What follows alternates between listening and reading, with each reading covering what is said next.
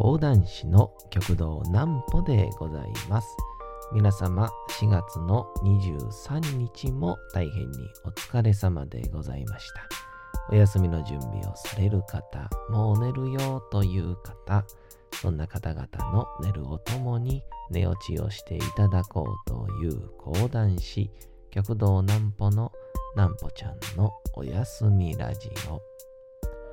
このラジオは毎週月曜日から金曜日の21時から音声アプリサウンドクラウド、Spotify、Amazon Music、Podcast にて配信をされております。そして皆様からのお便りもお待ちしております。お便りは極道南歩公式ホームページのおやすみラジオ特設ページから送ることができます。内容は何でも結構です。ねえねえ聞いてよなんぽちゃんから始まる皆様の日々の出来事や思っていることなどを送ってください。ご希望の方にはなんぽちゃんグッズをプレゼントいたしますので、住所、お名前もお忘れなくと、えー、いうことでございまして、あのー、ちょい前にですね、えー、お知り合いになったえー、お客様がですね、えー、三宮の方で、えー、会をしないかというようなお話をくださったりとかっていうので、えー、すごいお世話になっている方がですね、えー、まあまあ、あの、いろんな形で、こう、お付き合いをされた方がいて、ほんで、その流れで、ちょうど昨日ですね、えー、その、まあ、なんて言うんでしょうか、経過報告というか、また別件の話の間に、その経過報告があったんですけども、え順調な恋愛すぎて、めちゃくちゃのろけてはりました。えー、それを聞いて、すっごい幸せでした。こちらのコーナーから行きましょう。なんぽちゃんの明日は何の日？さて、明日が4月の24日でございますね。まあ、のオープニングで、ただただあの、名前も出さない人の幸せだったっていう話をしただけなんですけど、まあ、あの、この後でね、もうほぼほぼ名前を出さずに、僕が他人が幸せでしたっていう話をね、ひたすらするっていう時間が来てますんで、まあ、それはよく寝れるんちゃうかなと 思いますね。他人のね、幸せな話なんて。さあ、明日がどういう日でございましょうか。ます。これ、南お兄さんにぜひね、聞いてほしい内容ですね。えー、第1回日本ダービーが開催。1932年の4月の24日、東京にあった目黒競馬場、当時東京にあった目黒競馬場にて、日本初のダービーが開催をされました。もともとはイギリスの第12代ダービー卿が始めたサラブレッドナンバーワンレースのことをダービーステークスと言い、イギリス競馬界最高の行事とされておりました。日本ダービー会はイギリスのダービーステークスに倣って企画されたもので、最も優秀な競走馬を決める大会としてえー、今日でも多くの注目を集める大会となっております。第1回目の開催地は東京優春大競争とね、優れたあの春目の春ですね。東京優春大競争と開催されており、えー、出走が19と、区別が4歳馬、で、優勝が若鷹という名前で、賞金が1万3530円。この頃の1万3000いくらですから、すごい額なんでしょうね。あの、ホタルの墓でね、お兄ちゃんがこう、お母ちゃん8000円も貯金してたわっていう8000円で、めちゃくちゃある感じに言ってありますもんね。その後、大会名称が何度か変更されておりますが、現在も正式名称は東京優春となっており、日本ダービーは副賞として使用されておりますと。あ出ましたね、えー、ちなみに当時の優勝賞金1万3530円は当時の小学校教諭の初任給が平均55円だったことを考えればかなり高額だ高額な賞金金額だったことからすで、えー、に競馬人気が高かったことが伺い知れる即席となっておりますと。日本ダービー記念日。日本で初めてダービーステークスが行われた4月24日は日本ダービー記念日として制定をされておりますと、えー、いうことでございまして、すごいですね。これね。55円ですからね。えー、こういうたまにこう計算するの好きなんですよね、僕ね。1万5千円。1万3千円ですね。1万3550割る55円。246倍でね。で、現在のお給料がだいたい40万と考えたら、えー、9681億円ですね。えー、ちょっと桁が大きすぎましたか。ちょっと気持ちが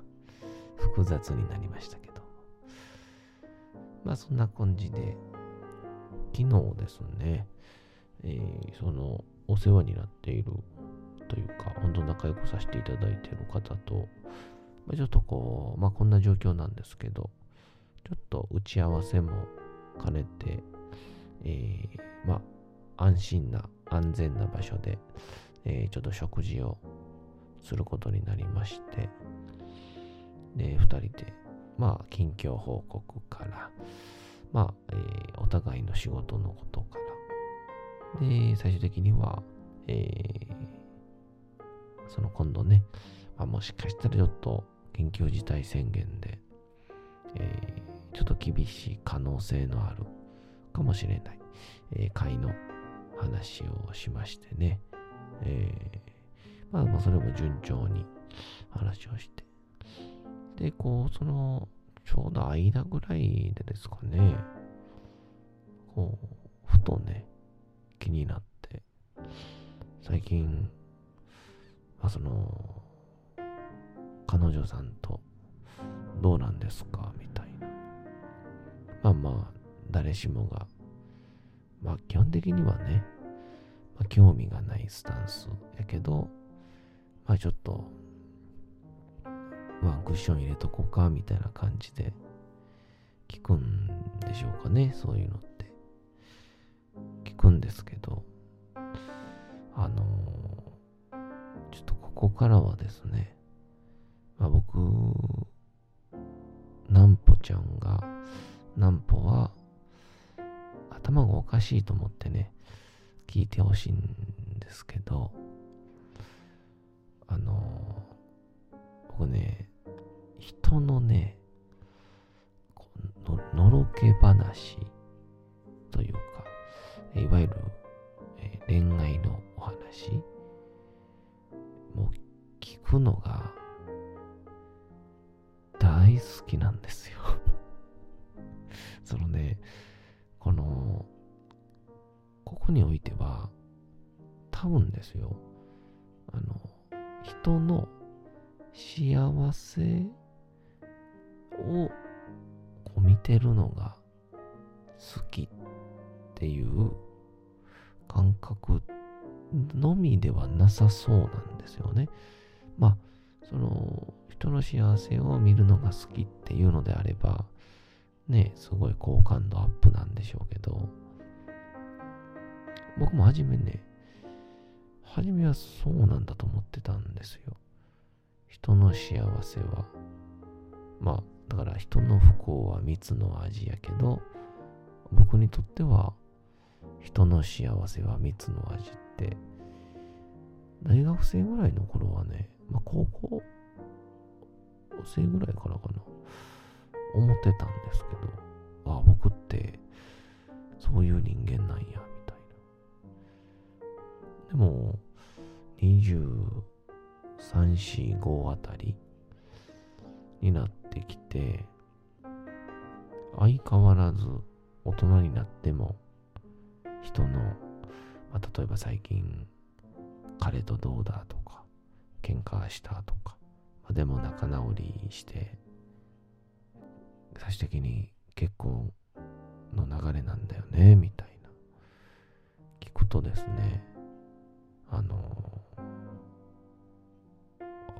ほんでほんでってなるんですよね。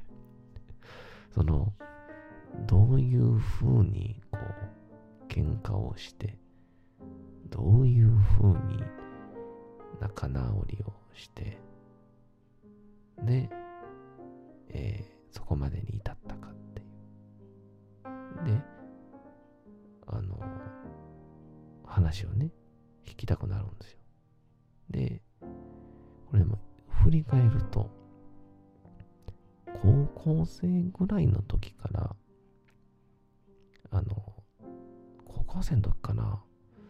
僕の同級生の一人に、あの、めちゃくちゃおしゃれなんですよ。で、最先端をちゃんと知ってて、中身もいけてる。でも、ちょっとだけ背がちっちゃい色白の、あの、北村くんってのがいたんですね。うん、色白の。もういけてるんですよ。トレンドも捉えてるし。むしろ洋楽好きみたいな。そういう北村君っていう方が、友達が、もうね、クラスのマドンナとね、どういう流れかね、お付き合いすることになりまして。あの時はね、あのまあ、まあ、当時は山本ですけど、まあ、今は南歩南歩スポーツ週刊誌の、まあ、週刊誌なのか、スポあの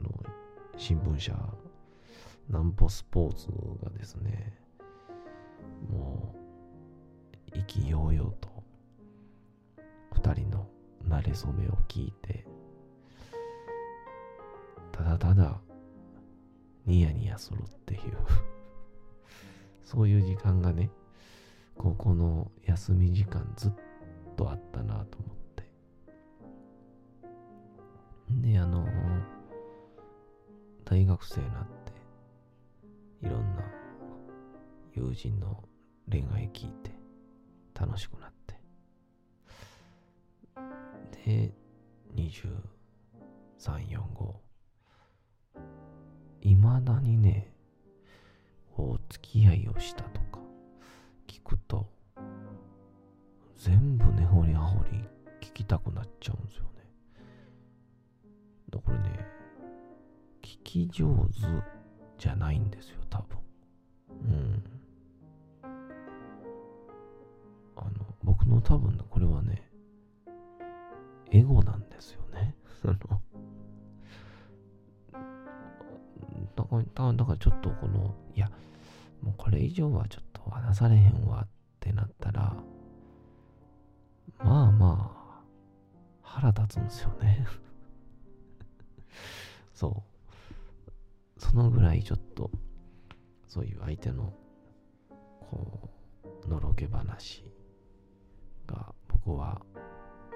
大好きなんですけど。で、まあ、昨日はね、そこまでではなかったんですけど、その、こっちのね、僕のそのそこまでっていうのは何かっていうと、あの、さっき言ったように、相手の幸せを、まあ、ある意味こう、食べて、こっちも楽しくなっているって思ってたんですけど、よくよく考えてみると、興奮してるっていう方が正しいっていう。あの、なんていうんですかね。南ポスポーツというか、あの、スポーツ紙っていうのは、あの、必ず、あの、あの、エロい面があるじゃないですか。あの、ちっちゃい頃ね、散髪屋で、おっさんが横で読んでるからと思って、僕も自分で、スポーツ新聞を、えー開いてたら、ふと、女性の、えー裸のページが出てきて、めちゃくちゃテンパるけど、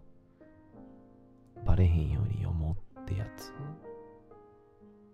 絶対バレてるんですけど、あれ。っていうのがあって、それと一緒で、おそらく僕はあの、イメージではね、まあ、一面の大スクープとか、えー熱愛発覚みたいな、そんなイメージで南ポスポーツをやってると思ってる方がね、いると思うんですけど、まあ、絶対おれへんわな。いると思うんですけど、でも、南ポスポーツ的には、これはあの、エロい面で載せますよっていう、エロいページで、えー特集するために、あの、聞いてますからっていうのは、大前提で皆さん答えていただきたいなと思いますね。えずっと何言うてるんでしょうね、僕はね。うん。まあまあ、その、聞くね、動機が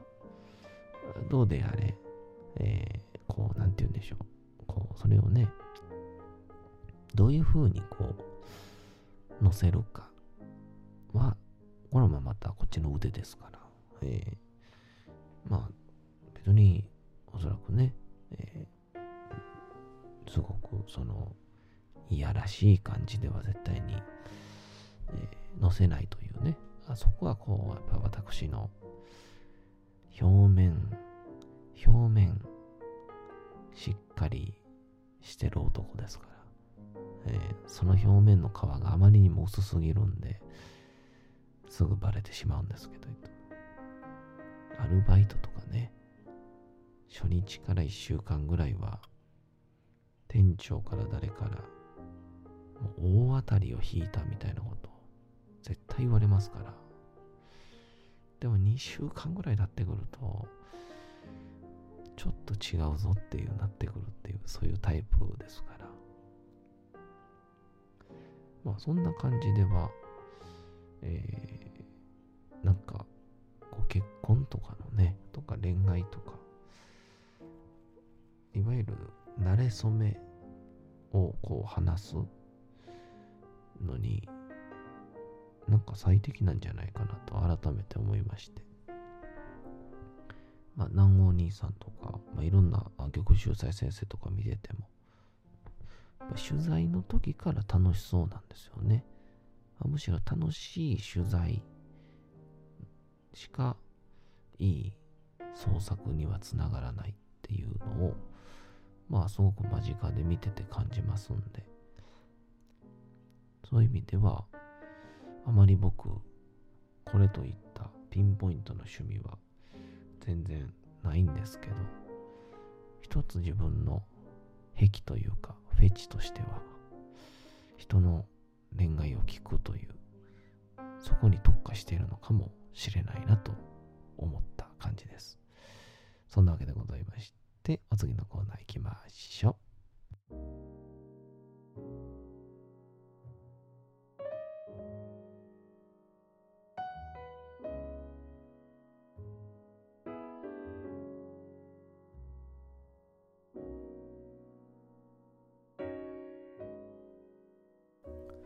さて、時刻はうとうと朗読会の時間となりました。皆様、小さい頃眠れなかった時に、お父さん、お母さん、おじいちゃん、おばあちゃん、お世話になっている方に本を読んでもらった思いではないでしょうか。なかなか眠れないという方のお力に寝落ちをしていただければと、毎日美しい日本語の響きで綴られた様々な物語、小説をお届けしております。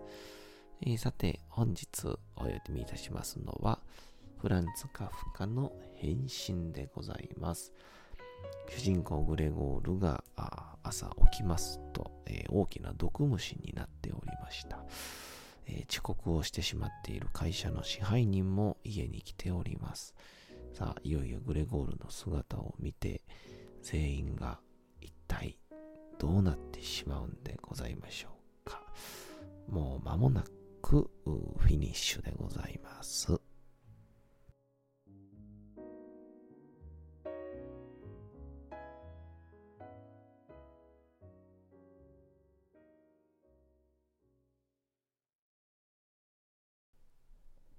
変身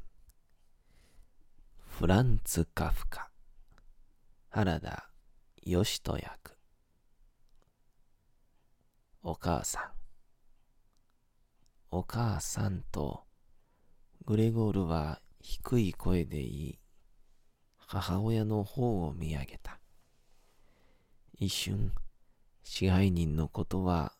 全く彼の念頭から去っていた。その代わり、流れるコーヒーを眺めて、何度か顎をパクパク動かさないではいられなかった。それを見て母親は、改めて大きな叫び声を上げ、テーブルから逃げ出し、かけていった父親の両腕の中に倒れてしまった。しかし、今はグレゴールには両親を構っている暇がなかった。支配人はもう玄関の外の階段の上にいた。手すりの上に顎を乗せ、最後にこちらの方へ振り返っている。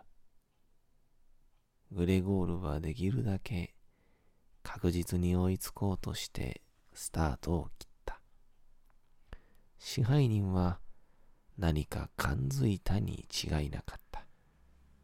というのは、彼は